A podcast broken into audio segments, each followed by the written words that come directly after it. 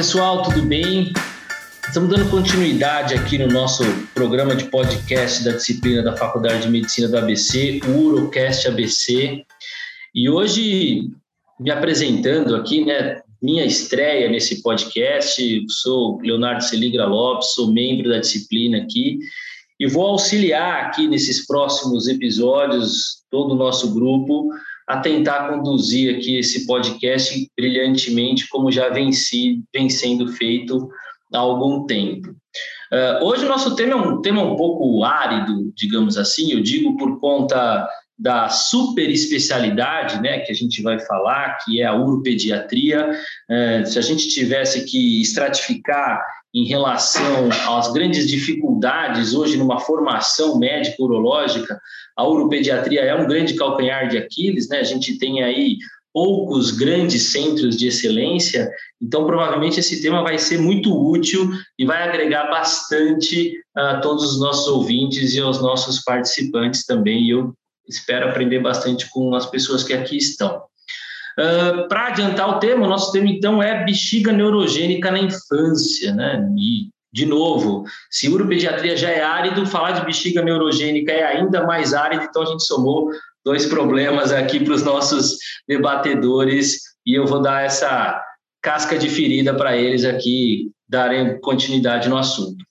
Então está aqui com a gente Dr. Fábio José Nascimento, que é chefe do grupo de uropediatria aqui na Faculdade de Medicina da ABC, para discutir um pouco a gente. Obrigado, Fábio, por você estar aqui com a gente mais uma vez. Prazer, Léo. Agradecer aí a presença do Murilo, da Estefânia, e vamos aí bater um papo sobre esse assunto. Ele parece árduo, mas ele vai ser muito, muito gostoso e muito palatável para quem é, é, gosta do assunto ou está querendo se inteirar dele.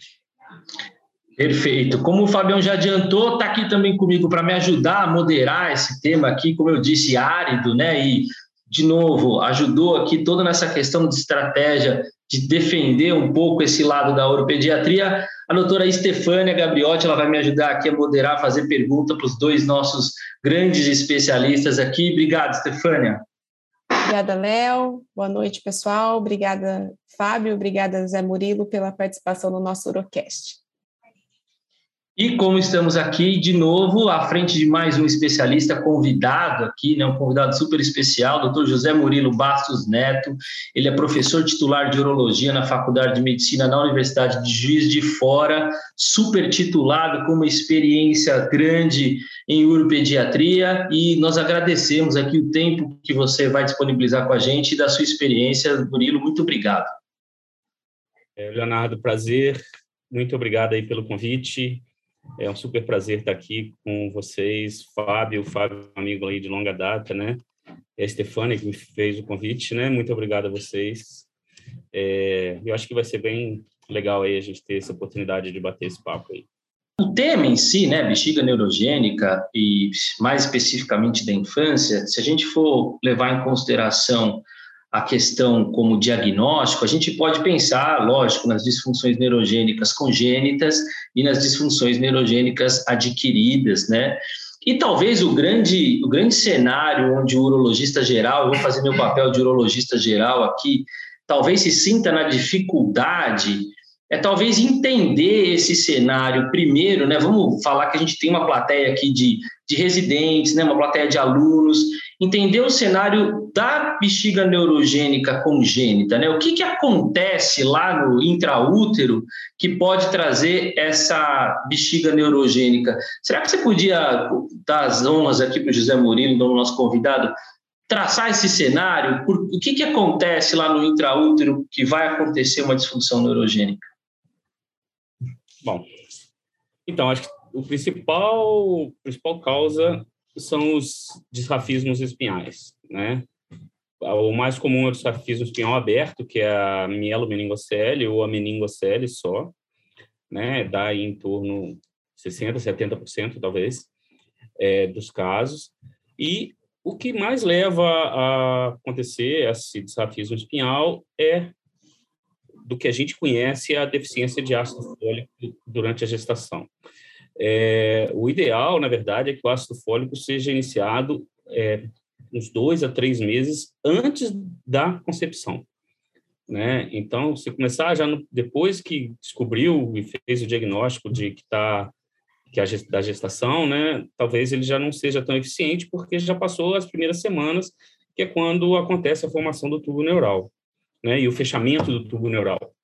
Então, esse, esse, esse defeito do fechamento aí do tubo neural é que vai acontecer uma lesão neurológica que vai afetar todos os órgãos, né, e sistemas que estão abaixo daquela lesão. Então, normalmente, essas crianças, além da bexiga neurogênica, elas vão ter intestino neurogênico e alguma deficiência aí de marcha. É, outro fator que está frequentemente associado é que, como o canal é, medular ele acaba estando aberto e não funcionando direito, então essa criança, grande maioria dessas crianças é, vai ter é, hidrocefalia e algumas com uma formação de Chiari tipo 2 também. Então, são fatores que normalmente vêm associados. Tudo Muito bom. Oh, desculpa. Não, pode continuar. Não, eu ia falar de outras causas. Outra causa comum são as, as malformações é, tipo anos imperfurados. Essas crianças normalmente vêm com esses... Além de estar associadas, às vezes, com defeito de fechamento do tubo neural, às vezes a cirurgia para correção do, do ânus perfurado, etc., pode levar uma denervação da, da bexiga, principalmente lesão de nervos periféricos, né? E com isso ter alteração da função vesical. Perfeito. O que eu ia comentar, na verdade, né, até para colocar o Fábio já na conversa, esquentando aqui todo mundo no bate-papo, era que Talvez, eh, e hoje em dia, né, com a tecnologia, nós temos feito cada vez mais diagnóstico intraútero, né? Nós temos, já tivemos aqui, inclusive, um podcast que a gente falou sobre isso, muito bem conduzido aí pela Stefania e pelo Fábio, e, e também as malformações evidentes ao nascimento, elas já são logo encaminhadas, logo tratadas, né, Fábio? Aí, como o Zé Murilo mesmo comentou, uma imperfuração ano, ano retal, enfim, alguma coisa nesse sentido. Mas talvez o cenário que preocupe mais o, o, urologista, né, principalmente o urologista geral ou aquele urologista que não está habituado, é entender, uma vez que sabe-se que pode acontecer isso, como a gente consegue fazer essas diferenciações das diversas apresentações, né? Porque uma vez que no, o recém-nascido que não tenha um defeito muito claro, muito evidente, ele pode ter uma disfunção miccional, e aí, como ele não é continente, a gente pode até ter uma dificuldade nesse diagnóstico, e eventualmente uma apresentação mais tardia, né? Então, como é que, como é que a gente poderia dividir essas apresentações, essas diferentes apresentações e a preocupação que a gente tem que ter numa disfunção vesical no, no RN? Olha, Léo, é, como complementando o que o Murilo disse, o mais comum é meningomielocele, mas você tem os desafismos ocultos, né, Murilo? E que esses são é, alterações que podem ser detectadas, como você mesmo disse, Léo, mais tardiamente, né? Inclusive só com as complicações né, de, uma, de, um, de, um, de uma disfunção da bexiga, como infecções urinárias, é, uma incontinência no momento que você já esperasse que essa criança fosse né, controladora do esfíncter e etc. Então, eu acho que sempre tem que estar em mente que você tem a apresentação mais comum, né, que, como o Murilo disse, é, é, é, é a meningomielo. As duas coisas mais contemporâneas na meningomielo são a descoberta da, descoberta da importância do óxido fólico, e eu acho que a cirurgia fetal, né, Murilo, também é um divisor de águas, né? Não, não tão contemporâneas, Léo, mas já está aí a realidade. Eu acho que a maioria dos grandes centros, as grandes capitais já fazem a cirurgia da meningomielo é, intraútero. E depois, dentro desse espectro, você tem ainda as bexigas neurogênicas por causas periféricas, por desafismos ocultos, que vão ser diagnosticadas mais tardiamente, aí sim, provavelmente com infecção urinária, que eu acho que seria aí é, é uma das causas mais é, do quadro clínico mais comum. É, e essa questão do desrafismo oculto, né, é importante e o que a gente dá é importante em urologia, a gente importância, né, a gente sempre faz o exame da região lombosacra da criança, né? É, e muitas vezes chega paciente para gente que já passou por pediatras e, e tudo que nunca olharam, olharam a, a região lombar, a região sacral da criança, e às vezes tem um, um, um estigma óbvio ali que passou despercebido. Eu acho que esse, esse detalhe é importante, né? Porque se a gente pensar que a gente vai ter essa dificuldade clínica nas apresentações de disfunções miccionais no, no, no recém-nascido, e como o Fábio falou, na maioria das vezes é uma apresentação de uma ITU recorrente ou uma ITU que a gente não consegue tratar de uma maneira adequada, né? Ou eventualmente quando não está apresentando a continência no período onde a gente imaginava que esse indivíduo apresentaria uma continência. A gente está atento a esses detalhes, né? Então, a, questão do exame físico, como vocês falaram, dos estigmas do fechamento do tubo neural. Mas existe algum outro gatilho? Existe alguma outra coisa antes de a gente pensar em um exame complementar, né? Antes de a gente pensar em alguma triagem? Existe alguma outra coisa, ou numa história, ou numa questão do exame físico, que dá para a gente nos guiar em relação a suspeitar de uma bexiga neurogênica? É, Murilo, eu acho que vale a pena você citar, então, já que você comentou, os estigmas, que são sinais de alerta para pediatra, neonatologista, urologistas etc., que são uma grande dica né, no exame físico, por favor. É, então, a gente tem, dentro desses estigmas, tem, a gente tem os lipomas na região lombar, né, na região dorsal, que normalmente está associado com lipomielocele. É, tem os, os dimples, né, que são seios dérmicos, né, né alguma, um seio mesmo dérmico.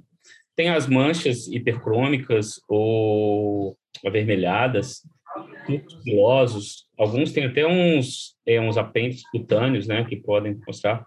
Ou, é, olhando a fenda glútea, você pode ter um desvio da fenda glútea na porção é, superior dela ali e também uma fenda glútea baixa.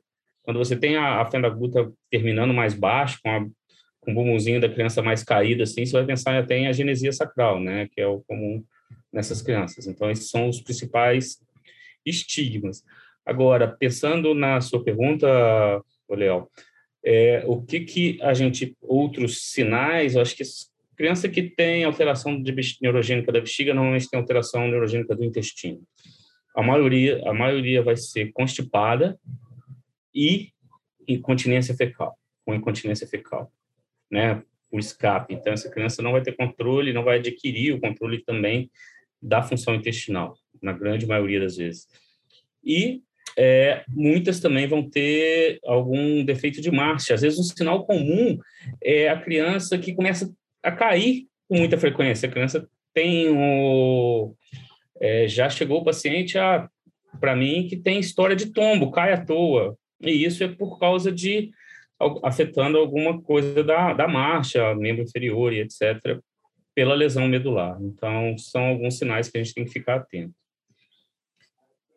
É, uma coisa que eu acho interessante a gente perguntar, os pacientes que sabidamente podem ter bexiga neurogênica, então o mais comum que é a mielomeningocele, mesmo tratados intraútero, a gente sabe que não há melhora na parte urinária, né? É, a gente falou isso no podcast é, anterior. E esses pacientes que nascem com a mielo, que sabidamente terão algum, alguma disfunção miccional, né? Não, qual, como a gente consegue diferenciar qual tipo de, de disfunção que eles vão ter, já que a altura cometida pela mielo não nos traz essa informação, né? É um paciente retencionista, é um paciente incontinente, como que a gente vai conseguir identificar num paciente, numa criança, né, um recém-nascido, para poder dar as orientações é, para os pais? Bom, Stefania, aí a gente já está entrando na parte de investigação, né, e de diagnóstico. É, mas é legal, a gente tem que é importante. E assim, eu acho que a avaliação clínica, é claro, às vezes a, o exame do abdômen você vai ver a, a bexiga estendida, né? Se, se for uma criança que é, tem dificuldade de esvaziamento vesical, você pode ver isso, mas assim, o exame físico urológico normalmente é pobre, né? A gente não consegue ver muita coisa com a mão na urologia, exceto genital, né? Então, a gente tem que partir para exame de imagem, né? Então, assim, é, ultrassom, ultrassom você vai, pode mostrar espessamento vesical, é, hidronefrose, né, espessamento da parede vesical, hidronefrose, bexiga trabeculada, É, outros, outro exame que assim a gente faz de rotina nos primeiros três meses de vida até o terceiro mês, que é a urodinâmica, né? Eu acho que é essa que vai definir e vai responder a sua pergunta que você a pergunta que você fez, né? Qual tipo de bexiga? Então a gente vai lançar mão da urodinâmica para ver como é que está a pressão intravesical, pressão de perda, continência, é, complacência e etc, né? Todos os parâmetros da aerodinâmica é o que vai ajudar. Além disso, a gente sempre faz de rotina também nessa mesma, nesses primeiros meses, a uretocitografia miccional, porque você vai ter uma noção anatômica da bexiga, é, o formato da bexiga, se ela está lisa, se ela está é, trabeculada, se tem refluxo, se não tem refluxo, se o colo vesical é aberto ou fechado. É, agora, se você puder, eu acho que infelizmente aqui no Brasil são poucos os serviços que têm esse privilégio, né, de ter a vídeo urodinâmica, que seria o ideal, né, que conjuga o uretocisto com a urodinâmica, mas a gente não tendo, tem que lançar mão dos dois separados. E eu sempre faço, além... Oh, desculpa, Léo, pode falar. Não, não, é, Murilo, é, completa que depois eu quero te fazer uma pergunta bem prática. Tá. E é, e eu, eu, sempre faço a cintilografia com DMSA por volta do sexto mês de vida. Espero mais um pouquinho, o rim amadurecer e faço sempre uma cintilografia basal do início do acompanhamento aí. Agora, Murilo, a pergunta é a seguinte, né? Existem duas grandes correntes aí. Nasceu um menino com meningomelocele, né? Foi operado intraútero, né? Tal, que tem sido aí a, a tendência atual você é chamado lá no berçário para ver essa criança. Nós não sabemos o tipo de bexiga que ela tem, se é uma bexiga que é incoordenada, se é uma bexiga hipocontrátil, se ela é hiperativa, com esfíncter hipertônico ou hipotônico. O fato é, nós temos duas alternativas para approach, para começar é, propor algo preventivo para as complicações de uma bexiga neurogênica. Eu gostaria que você falasse um pouquinho sobre essas duas alternativas e qual é a tua escolha quando você tem a oportunidade de chegar lá no berçário e pegar um menino que nasceu é, e que tinha é, menino melocele. É, hoje em dia, as duas correntes, né, eu acho que é isso que você está querendo discutir, Fábio, é o proativo, né, ser proativo ou ser conduta expectante, né? É, eu, vou responder a minha opinião, o que, que eu penso, o que, que eu faço, eu sou proativo.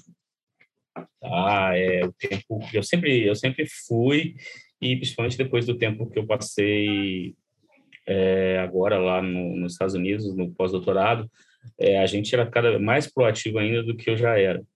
Então, assim, o tratamento é cada vez, a gente tem feito um tratamento cada vez mais, entre aspas, aí, agressivo, né, já no início. É, Desde quando eu fiz o meu fellow, a gente fazia, e é o que eu mantenho, assim, a criança nasceu, me chamou no berçário, eu inicio o cateterismo intermitente limpo, de cara, é, e, e, vou mantendo. É, o que a gente a gente fez um trabalho na época, esse trabalho a gente apresentou num congresso da AAP, né? A, existia a sessão de urologia dentro da Academia Americana de Pediatria na época ainda e eu apresentei em 99 esse trabalho. É, em que a gente mostrou que esse, esse cateterismo intermitente precoce, você identifica é, grande maioria das crianças que, vá, que vão precisar de cateterismo mesmo depois que se faz a urodinâmica, você já identifica elas. Por quê? Porque o que a gente fazia, o que, a gente, que eu faço, né? É, cateterismo intermitente, se o volume vai baixando, eu vou diminuindo a frequência. Se você tem volumes baixos, menos de 20, de 20 ml, eu acabo suspendendo e mantenho para casa aqueles com volume é, no cateterismo um pouquinho maior. E a gente viu também que as mães que fizeram cateterismo no berçário, se lá na frente elas precisam de cateterismo, elas aderem muito mais fácil, é muito mais rápido, é muito mais tranquilo para elas. Então, já não é mais aquele bicho de sete cabeças quando você fala em cateterismo com a família. Então, eu sempre faço essa conduta mais agressiva. Se tem qualquer nível de quando você faz aerodinâmica, você tem qualquer nível de contração e tudo já entra com oxbutinina também cedo para deixar essa bexiga mais relaxada e tudo. Com isso a gente consegue evitar muita é, ampliação vesical no futuro. Eu acho que esse cenário, né, Zé, que você falou, é muito importante, porque assim, a gente tem uma dificuldade, uma resistência em relação ao cateterismo intermitente limpo é, entre a população médica, né? Isso já é um, um, problema quando a gente vai instituir tratamento em bexiga neurogênica, quer seja em adulto, quanto mais na infância, né? Então, se pegar um, um, uma população específica, como você disse aí, onde a gente tem a possibilidade de já no berçário instituir esse tratamento e melhor aderência, muito melhor, né? É, mas é, só para a gente transformar essa questão, o Fábio fez essa pergunta de ordem prática, então vamos chacoalhar mais e trazer para a ordem prática e melhorar um pouco o cenário, né? Porque a gente está um pouco enviesado, nós estamos em grandes centros e talvez quem esteja escutando a gente não esteja em, em tão grandes centros assim. Então, quando você falou que você faz uma investigação com um exame de imagem é, de uretrocistografia, por exemplo, até para pesquisar a questão de refluxo, entender capacidade vesical eventualmente, é, porque a gente hum, já tem dificuldade no grande centro, como que a gente vai, de repente, para quem está lá longe, conseguir, né? Tem, tem alguma alguma questão relacionada ao uretrocisto que pode ser substituída eventualmente, porque também você falou da cintilografia, que também não é um exame assim tão disponível e que se não for feito de uma maneira adequada também pode trazer informações errôneas para a gente, né? Até no sentido de entender função renal na infância, porque também existem uma série de outras nuances em relação a isso. Dá para a gente pormenorizar isso e, e ou isso é uma patologia que obrigatoriamente a gente vai ter que levar para o grande centro e esses exames eles acabam se tornando meio obrigatórios para poder fazer essa conduta proativa que você disse? Eu acho que, infelizmente, o ideal é levar e fazer num centro que tenha a condição de fazer. Eu acho que a uretrocistografia, qualquer lugar que tenha um aparelho de raio-x, você consegue fazer. Né? E aparelho de raio-x, eu acho que qualquer centro aí no Brasil deve, tem né? Qualquer centro, mesmo que menor, tem algum aparelho de raio-x. Então, você consegue, leva a criança lá, passa uma sonda e injeta contraste, não tem muito mistério. É, a, o ultrassom, hoje a gente carrega ultrassom no bolso, né? Então, se você, é, se você tem dificuldade, às vezes, né, ou qualquer lugar tem ultrassom. Né? Eu ando com ultrassom hoje na pasta. Eu tenho o Butterfly, eu carrego aquilo na pasta, eu faço ultrassom e ando, pacientes quase todos. É... Agora, a urodinâmica, não são, não são todos, nem todos os urodinamicistas fazem urodinâmica em criança. Então, né, então esse, esse seria um problema, né, um exame mais complexo e mais difícil aí de fazer. Mas sem urodinâmica você não sabe como, como é aquela bexiga. Ah, tudo bem, ultrassom, rim normal, você já fica um pouco mais tranquilo, mas você vai esperar o rim ficar ruim para atuar, e aí quando você for, for esperar, a bexiga já está mais espessa, já é mais uma bexiga mais difícil de você recuperar, e você né, aumenta a sua chance de uma ampliação vesical aí no futuro, que é o que a gente está querendo evitar, é proteger o rim, mas também proteger a criança de uma cirurgia né, de grande porte, que todas as consequências que a gente conhece. Perfeito. E Fábio, você não quer comentar um pouco a questão? O, o Zé Murilo falou de eventualmente em algum momento entrar com o anticolinérgico, né? Só comentar um pouco essa questão, porque a gente também não tem muita disponibilidade, né? E estudo também, assim, para a gente referenciar. Como, como é que é essa questão da, da, da oxibutinina? O que, que a gente tem disponível no Brasil? Como é que a gente maneja isso? Então, Léo, eu, eu, eu faço mais ou menos eu tenho a mesma opinião do Murilo, eu faço cateterismo, introduzo cateterismo ao nascimento e entro empiricamente com a oxibutinina, Murilo, porque nós não fizemos aerodinâmica ainda, não sabemos ah, se essa claro. criança tem uma bexiga hiperativa, mas eu acho que é um, um, um, uma conduta mais agressiva que é, é, é, ela se justifica, porque em três meses você está fazendo uma urodinâmica, né? mesmo que você tenha que mandar para longe, quer dizer, com três, quatro meses de vida, aí você vai ver se mantém ou não anticolinético de acordo com a atividade da bexiga nesse exame. Então, eu entro com um pacote Acaba, completo. Né, Fábio, Oi? Acaba, né, Fábio, quase todo mundo você precisa manter a, a, a o anticolinético. Né? Claro. 70%, 60% vão ter uma bexiga, é o perfil da bexiga hiperativa associado a um esfíncter hipertônico. Então, esse é, não dá para jurar que é o padrão da, da criança com minigomielo, mas é o mais comum, né, Murilo? Com certeza. E aí, Léo, eu calculo 0,2 a 0,3 miligramas por quilo, né? Eu tenho o hábito de dividir em duas tomadas para facilitar, mas poderia ser dividido em três. Nós temos o, a droga na forma de suspensão, que facilita muito, e a posologia é muito fácil. 1 ml é igual a 1 miligrama, né? então é fácil. E introduz o cateterismo mais o anticolinérgico. O que há uma grande discussão, Léo, também ali, coisa prática ali do, do momento, é se deixa-se com profilaxia antibiótica ou não. Né? Eu sou um sujeito muito criterioso para antibiótico, mas enquanto eu não tenho a UCM descartando o refluxo, o meu pacote é completo.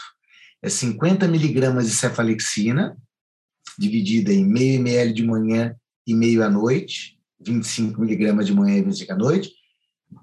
Oxibutinina fracionada em duas tomadas, 0,2 miligramas por quilo, ou 0,3, e cateterismo intermitente. Depois que eu tiver uma UCM mostrando que não há refluxo, eu sou um indivíduo que tiro a profilaxia e só e mantenho o cateterismo limpo e só penso em antibióticos se tiver é, escapes ali, infecções que se apresentem no, no decorrer da, da, da, do desenvolvimento dessa criança.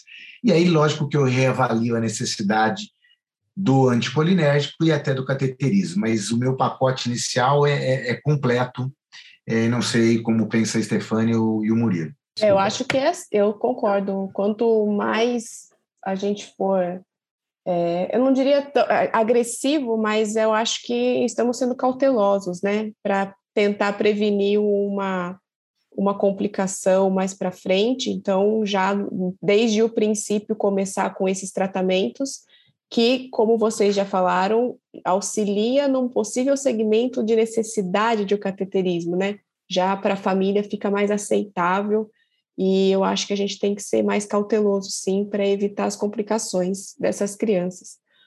E já querendo emendar nesse, no, no assunto, é, quando, quando faz esses exames de a urodinâmica, a ultrassom e a uretrocisto, né, que vão variar de três meses, mais ou menos, e o DMSA que o Murilo falou com seis meses de vida, é, a retirada ou não, né, dependendo de, de como for o comportamento dessa bexiga, né, o segmento desses pacientes, vocês costumam fazer como, com que critérios, assim, eu estou querendo dizer, repetição de exames, é, se a gente faz uma urodinâmica de novo, só quando muda o parâmetro de como a criança já está, né? Eu tenho escape de infecção urinária, eu era uma criança continente, passei a ser incontinente, ou a urodinâmica é obrigatoriamente feita uma vez por ano, assim como o ultrassom tem uma periodicidade um pouquinho menor. Como que vocês fazem esse segmento das crianças? Então, Stefania, esse, é, esse eu acho que é um importante né, a gente discutir. É, eu Primeiro ano eu vejo a cada três meses, com ultrassom, né? Pelo menos um ultrassom a cada três meses. E vou acompanhando. Não repito os outros exames no primeiro ano. A aerodinâmica eu gosto de fazer e tento fazer anualmente. Acho que vale a pena, principalmente é, a gente tem que pensar que às vezes a bexiga é o primeiro sinal de medula presa. Então, a aerodinâmica ela vai ser o nosso ponto para fazer esse diagnóstico. Então, muitas vezes a gente faz o diagnóstico de medula, suspeita do diagnóstico de medula presa pela alteração do padrão aerodinâmico, né? E às vezes a criança pequena, mais nova, você não consegue às vezes notar clinicamente tanta alteração e você vai notar essa alteração no exame. Então, eu acho que tem que fazer aerodinâmica anualmente, DMSA só se tiver infecção urinária, que eu repito. Né? E a partir do segundo ano eu vou espaçando esses controles para três, duas, três vezes no segundo, é, ao ano, depois lá pelo terceiro, quarto ano de vida, uma vez por ano, se a criança estiver bem, eu não fico vendo toda hora. É, o Murilo, obviamente, faz isso, Léo, mas é importante ressaltar para quem vai acompanhar esse tipo de paciente, a gente já aproveita e já emenda também o tratamento da parte intestinal, né, Murilo? É, senão essa criança não vai sair de médico, porque é o pediatra, é o neurologista, é o urologista, é o procto pediátrico. Então, aí, Léo, já é, prescrevemos nesse pacote que essas crianças é, vai ser referido obstipação? Provavelmente será. É, eu gosto do PEG, né, 4 mil nessa fase menor, mas é mais barato se você quiser a lactulona. É, os pediatras também preferem o PEG, mas qualquer um dos dois funciona muito bem, né, Murilo? São muito fáceis de administrar e, e funcionam muito bem. Então, eu tenho uma tendência a tratar também, porque senão essas crianças fazem impactação, vivem impactadas se você não ficar atento à questão intestinal. Eu acho que é perfeito. E essa discussão é importante porque vamos tentar entender, então, que o, o, urologista que talvez não estivesse num grande centro, mas conseguiu fazer alguns exames, conseguiu identificar talvez essa fase inicial, esse baixo risco de complicação, né, pensando numa evolução possível de uma bexiga neurogênica, uma evolução para mais grave. A Estefânia falou um pouco aqui, mas vamos, vamos tentar pontuar, então. Quais seriam os pontos gatilhos nessa avaliação, nesse tipo de investigação que vocês estão fazendo, para que seriam gatilhos de mudança de conduta. Então, a Stefania citou aqui mudança de padrão miccional, né? Mas, por exemplo, infecção febril, qual que outro, existem quais outros gatilhos que a gente deveria estar atento? Sei lá, estou lá no interior, né? A gente tem colegas aqui que às vezes estão no interior aqui, mandar um abraço, por exemplo, o Sávio, que acabou de me ligar, que a gente discutiu um caso aqui, de repente ele está lá em Araras e ele fala, poxa, eu estou seguindo esse, esse menino aqui com essa bexiga neurogênica, qual que é o gatilho que ele tem que ter atenção para mudar a conduta dele ali ou partir para um outro tipo de, de, de avaliação? Eu acho, né, Murilo, que enquanto a criança é incontinente e ainda não se comunica bem, você vai ter, principalmente clinicamente, a presença da infecção, como algo que você deve ficar muito atento que alguma coisa não está indo bem na tua estratégia. E do ponto de vista laboratorial, imaginológico, é o desenvolvimento ou aparecimento de hidronefrose se ela não existir. Então, esses dois, enquanto a criança não se comunica, não tem um padrão miccional para você avaliar, esses são dois parâmetros. Logo, lógico, um bebê ainda muito pequeno que não ganha peso, o crescimento abaixo da tabela e etc. Mas é, é, é, eu acho que nessa fase esses parâmetros são assim é, importantíssimos para serem valorizados. Lógico que depois que você tem uma criança com dois, três, quatro anos, é, você vai ter a presença é, de sintomas de, de, de observação da, da, mãe ou da criança da questão do perfil miccional. Por exemplo, uma criança que vinha bem, seca entre os intervalos do cateterismo e que começa a molhar nos intervalos. Né? Algo mudou aí ou na complacência dessa bexiga. Ou o contrário, ou né? Oi? Ou o contrário, né? A criança que está molhada e começa a ficar seca. Exato. Né? E, e, aí nós temos que pensar também que nós só ficamos falando aqui em, em sinergia, de sinergia, esfíncter hipertônico e bexiga que contrai muito, mas às vezes nós temos bexigas que se desenvolvem como hipotônicas ou hipocontráteis, né? É, uhum. e elas são bexigas que vão é, causar incontinência. Você pode pensar numa bexiga hiperativa, mas é por transbordamento, né? Mas sempre lembrar que esse, essa sugestão que o Murilo deu de um exame não invasivo como ultrassom ser feito trimestral, quadrimestral, no início, eu acho muito importante para você entender bem o comportamento dessa doença e não correr o risco de desenvolver grandes hidronefroses, descompensações, para depois você correr atrás. Não sei se vocês querem complementar alguma coisa. Então, Murilo, você acha que é isso aí? É, eu concordo, Fábio. Eu acho que infecção urinária, mudança de padrão miccional e mudança de imagem na imagem do ultrassom são os principais fatores aí práticos, né, e rápidos para você ficar atento e pensar e reavaliar para ver se vai ter que mudar de conduta. Agora, Léo, existe uma, um, um, outro, uma outra terapia empírica que é o uso de alfa, é, alfa adrenérgico, né, a doxazosina para essas crianças. Eu queria ouvir a opinião do Murilo, porque eu não utilizo, né?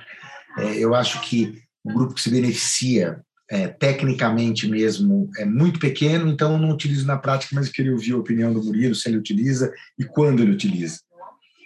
Fábio, eu uso pouco em bexiga neurogênica mesmo, eu uso mais em disfunção miccional não neurogênica.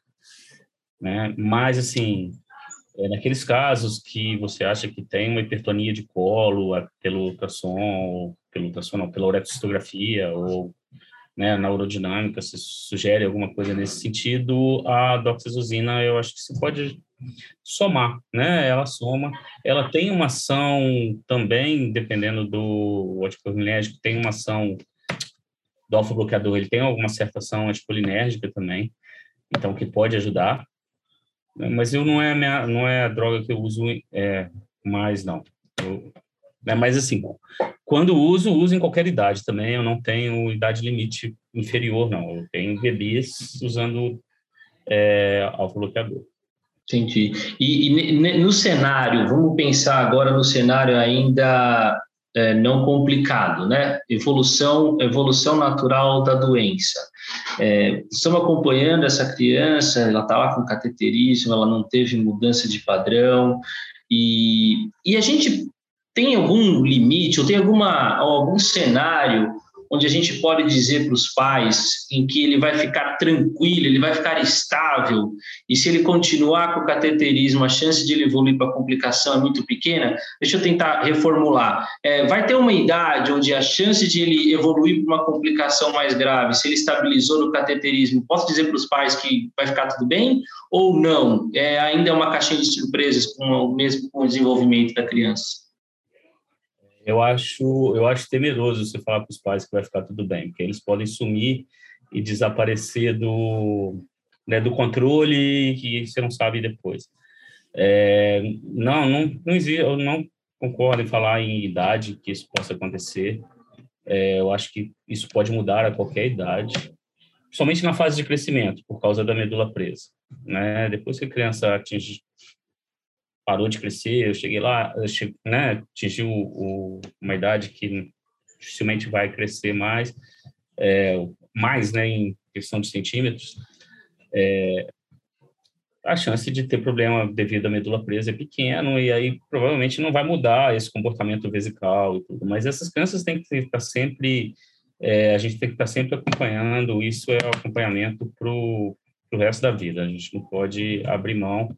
E se você Claro que você tem que tranquilizar os pais, explicar, mas eu acho que falar não, não precisa mais e agora não muda, vai ficar estável e tudo, esses pais acabam às vezes é, perdendo o acompanhamento, que pode ser perigoso aí. Ô, Léo, olha como essa pergunta tua é, é, essa pergunta tua é importante, o Murilo já deixou claro, essas crianças não têm alta, esse adolescente não tem alta, infelizmente, e nós estamos num grande centro. Há dois meses, eu fiz uma ampliação, mais um conduto cateterizável no menino de 16 anos. Operou a meningo com um dia de vida, ok, né, dentro de um contexto legal, é, grande São Paulo, acompanhava com neuro, com fisiatra, é, com pediatra, nunca. É, é, você acredita, Zé Murilo?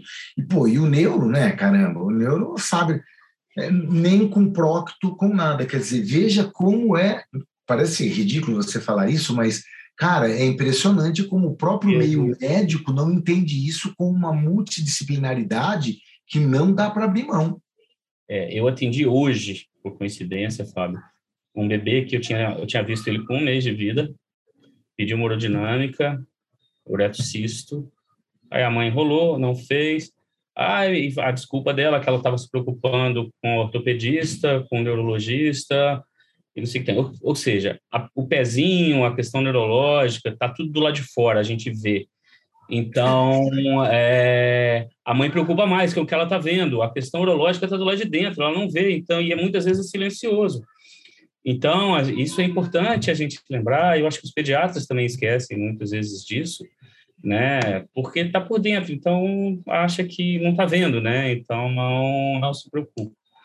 Mas é importante a gente ver que você vê no grande centro, de Fora não é um centro pequeno também, a gente vendo isso, o paciente daqui. E essa criança que eu citei, Murilo, você fala sistema público, dificuldade, não, sistema privado, convênio de rede nacional, 16 anos. Eu acho que uma coisa importante da gente falar que é essa coisa de é por dentro, né, não vê, e os pais e quem não entende se apegam muito ao fato de não, ela está urinando, a fralda está sempre cheia, né? E isso não desperta o, o olhar de que isso pode ser um transbordamento, né? E quem não é especialista não sabe isso, né? Então é, é importante a gente falar isso e que chegue isso aos pediatras, né? Quem sabe, para isso, assim, ah, a fralda está sempre cheia, ele está urinando, mas não quer dizer que ele está urinando, né? Então é importante frisar que precisa ser avaliado por um urologista. Né? Exatamente. Eu sempre falo na, né, com um neonatologista, né? A fralda está molhada não quer dizer que está tendo uma micção correta, né? Essa micção pode estar com alta pressão, pode ser transbordamento, igual a Stefania falou. Então, isso é importante a gente educar. Eu acho que legal se umas conversas assim chegassem na pediatria, né? E um podcast igual esse, né? Pudesse chegar e atingir esse público que é quem vê o paciente primeiro e quem vê ele todo mês, né? Então. Iremos divulgar o quanto antes, a gente vai divulgar também para os pediatras e vamos fazer chegar para os pediatras, né? Mas é, uma hora esse paciente pode complicar, né? Uma hora esse paciente pode não ter uma boa evolução, é, uma hora esse paciente pode ter consequências, como vocês falaram, de uma micção em altas pressões, e em algum momento a gente vai precisar partir para tratamentos invasivos. É lógico que a gente discutiu aqui o que a gente talvez queira evitar, né? Que é evitar chegar numa numa ampliação vesical, enfim, mas em algum momento a gente vai precisar. Fabião, como é que a gente faz esse, esse turning point, esse, esse momento do achamos uma complicação, o paciente está evoluindo ruim, para eu ter um momento de intervenção para esse tipo de paciente? É, esse momento é quando as coisas descompensaram, né, Léo? Essa é a palavra, porque se você vem com tudo compensado, um cateterismo adequado, uma bexiga é, modulada, é, é, é, você não vai ter lesão do trato urinário inferior e, consequentemente, repercutindo no trato urinário inferior. No momento que alguma coisa falhou, faliu, e normalmente, na minha visão, é, o problema não é a doença, é o não segmento adequado da estratégia proposta lá no começo. Acho que essa é uma das causas mais comuns de se lesar a bexiga e depois se repercutir para o trato urinário superior, é, nós ficamos aí sem reservatório, e a partir do momento que o nosso reservatório não tem mais capacidade nem complacência para armazenar a urina a baixas pressões, e você nota que você vai começar a lesar trato urinário superior, ou já está lesando o trato urinário superior, você precisa, obviamente, transformar a tua bexiga de novo em um reservatório de baixa pressão né?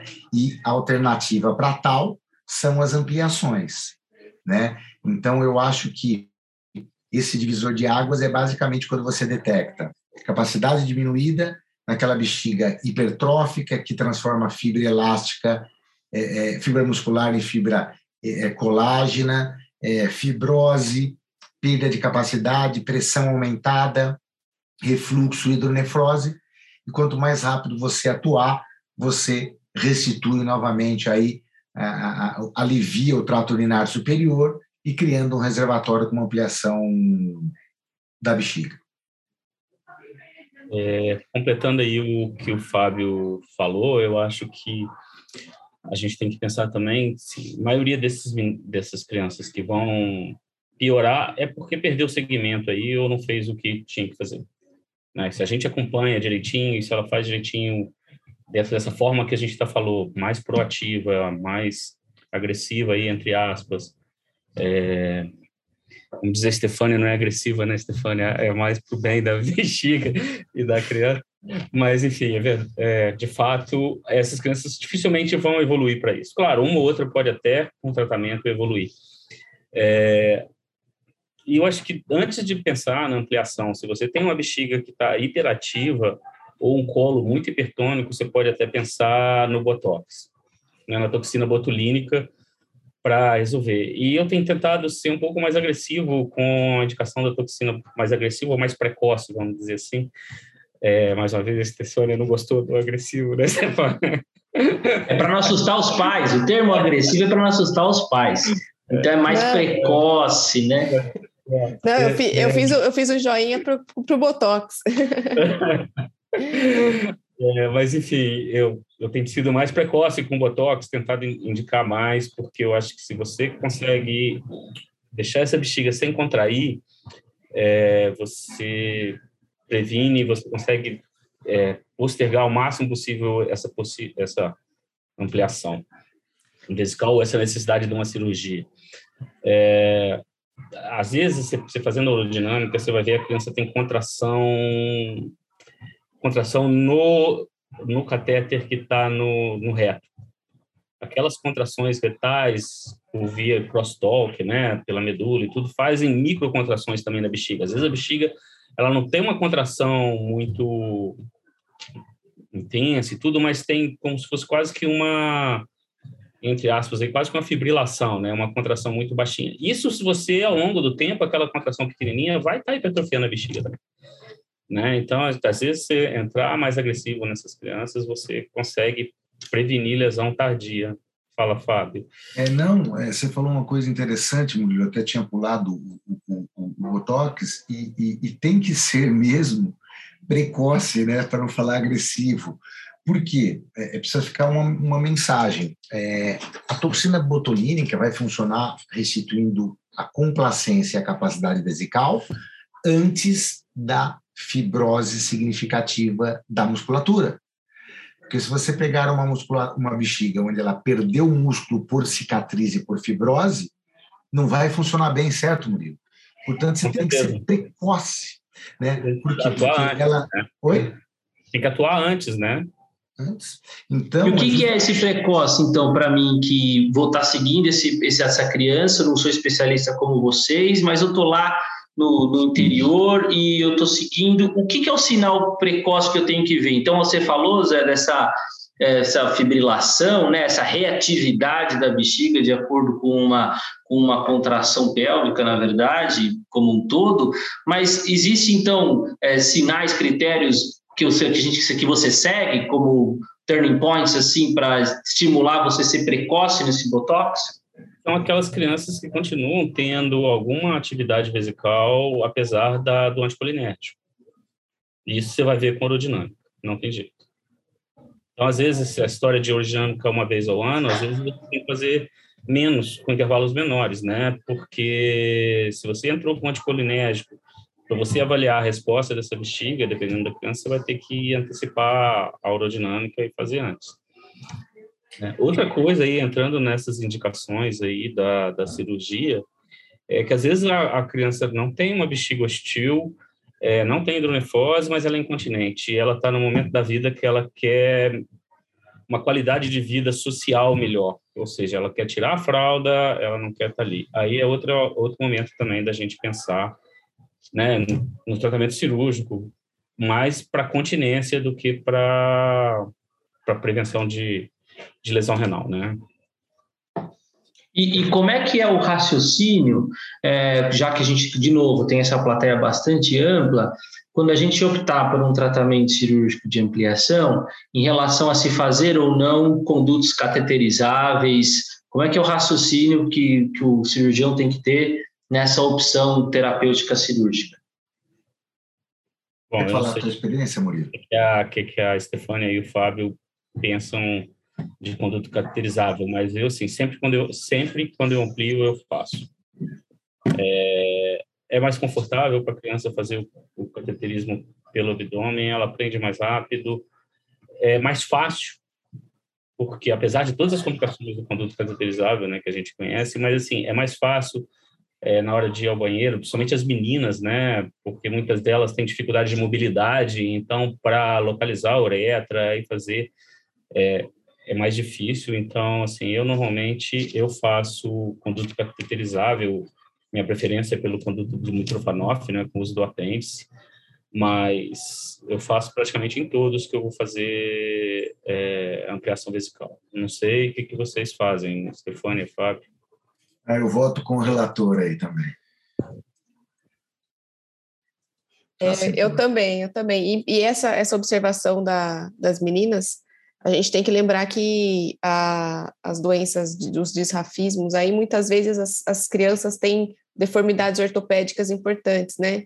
Então, não consegue fazer abertura da, das pernas de maneira adequada para conseguir o cateterismo. Então, às vezes os cuidadores já têm dificuldade, quando a criança cresce, ela tem a cognição, mas ela não consegue por conta da parte ortopédica, né? Então, acho que o conduto ajuda, ajuda bastante.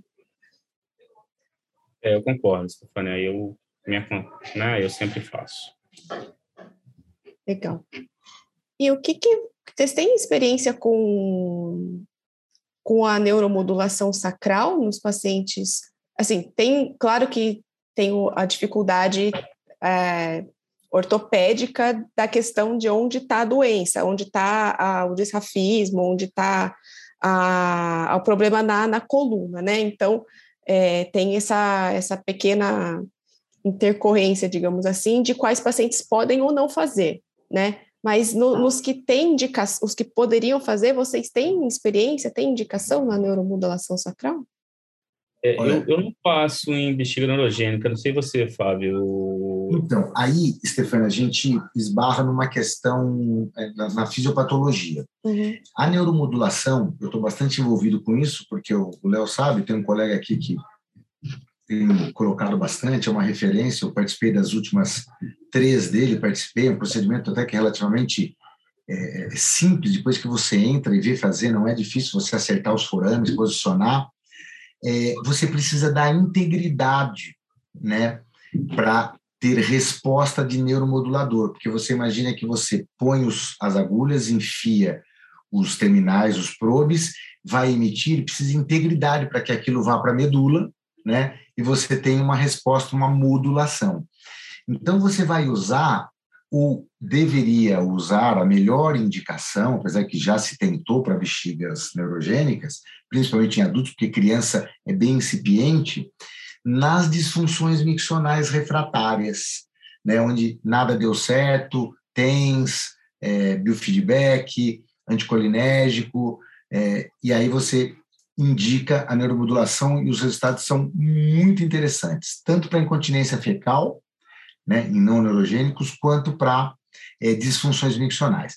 Agora, falando dessa indicação, já que você falou que é interessante, nas disfunções e implante de neuromodulação na população pediátrica, ainda não existem centros com um número significativo, tem poucos relatos, mas em crianças maiores, às vezes fala criança, mas 14, 15 anos, Quer dizer, anatomicamente, desde que não seja uma meningomielo para você fazer a punção ali do forame no, no terceiro espaço, etc., é, senão não é viável. Lógico, se tiver uma deformidade da coluna, você não vai conseguir posicionar. Mas também não existe é, experiência significativa em população pediátrica limpa disfunção. É, e a neuromodulação seja ela transcutânea, percutânea ou, o implante, né? Ela depende da integridade do, do sistema, igual o Fábio falou. É, a gente mostrou, né, é um trabalho que eu publiquei, que a gente publicou ano passado no Journal Pediatric Urology, mostrando que a, a, o estímulo da neuroestimulação, ele, ele, ele tem conexões superiores, né? Ele age é, giro pré-frontal, giro cingulado, é, e é, melhorando a conectividade entre esses centros, onde estão centros relacionados com a micção no cérebro. Então, ele age não só diretamente nas raízes sacrais, mas ele age em centro superior. Mas se o impulso não tiver como passar de volta para a bexiga, não, não resolve. É, sim, é, eu perguntei porque tem, eu vi alguns trabalhos e no Campbell eles falam alguma coisa sobre isso, mas realmente falta estudo, tal, e eu queria saber se algum de vocês tinha experiência prática, porque é muito pouco usado, né? Tem um detalhe técnico, viu, Stefania, da colocação na população pediátrica. Quando você posiciona, você testa no intraoperatório com a corrente elétrica e vai lá no pé. Você tem que ver a movimentação né, do pé e dos dedos, né, de, de três ou pelo menos três dedos e do pé. E se você vamos supor que você coloque isso numa criança que seja neurologicamente ok, tem uma disfunção miccional gravíssima.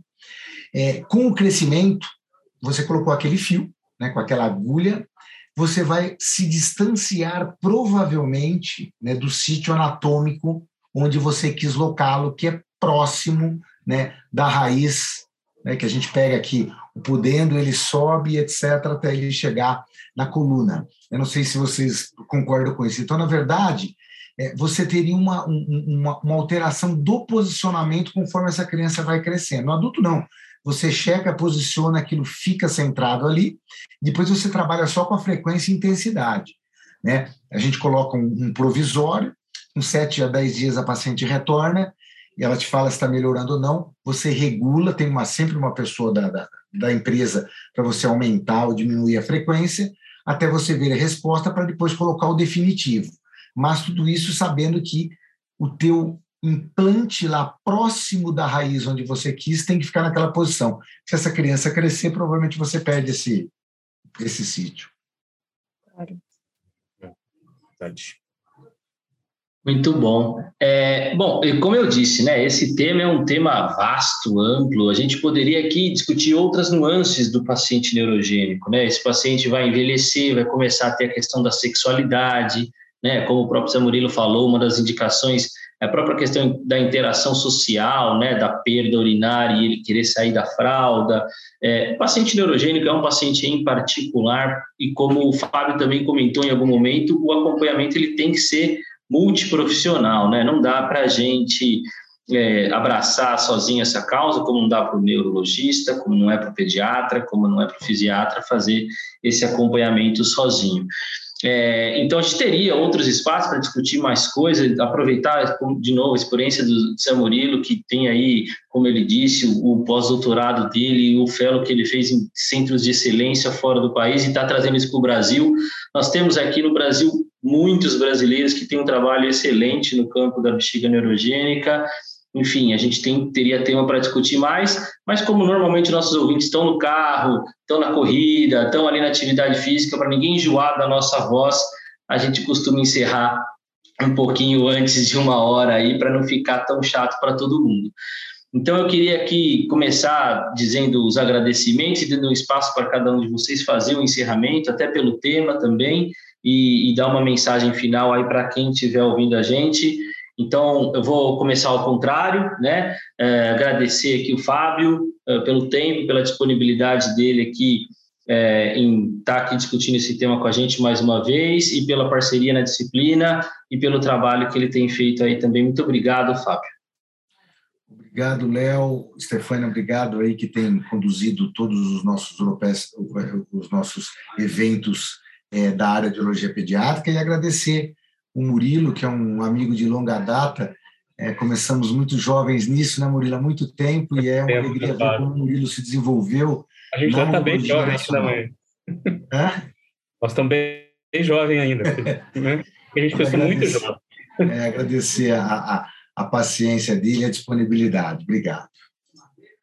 Queria agradecer então também a, a Estefânia, parabenizá-la também pela organização aí, pelos convites, é, e mais uma vez parabenizar pela atuação dela lá no, na nossa disciplina. Tem sido uma conquista para a gente ali, nossa ex-residente hoje dando força ali para a gente ali fazer crescer ali, continuar crescendo a nossa disciplina.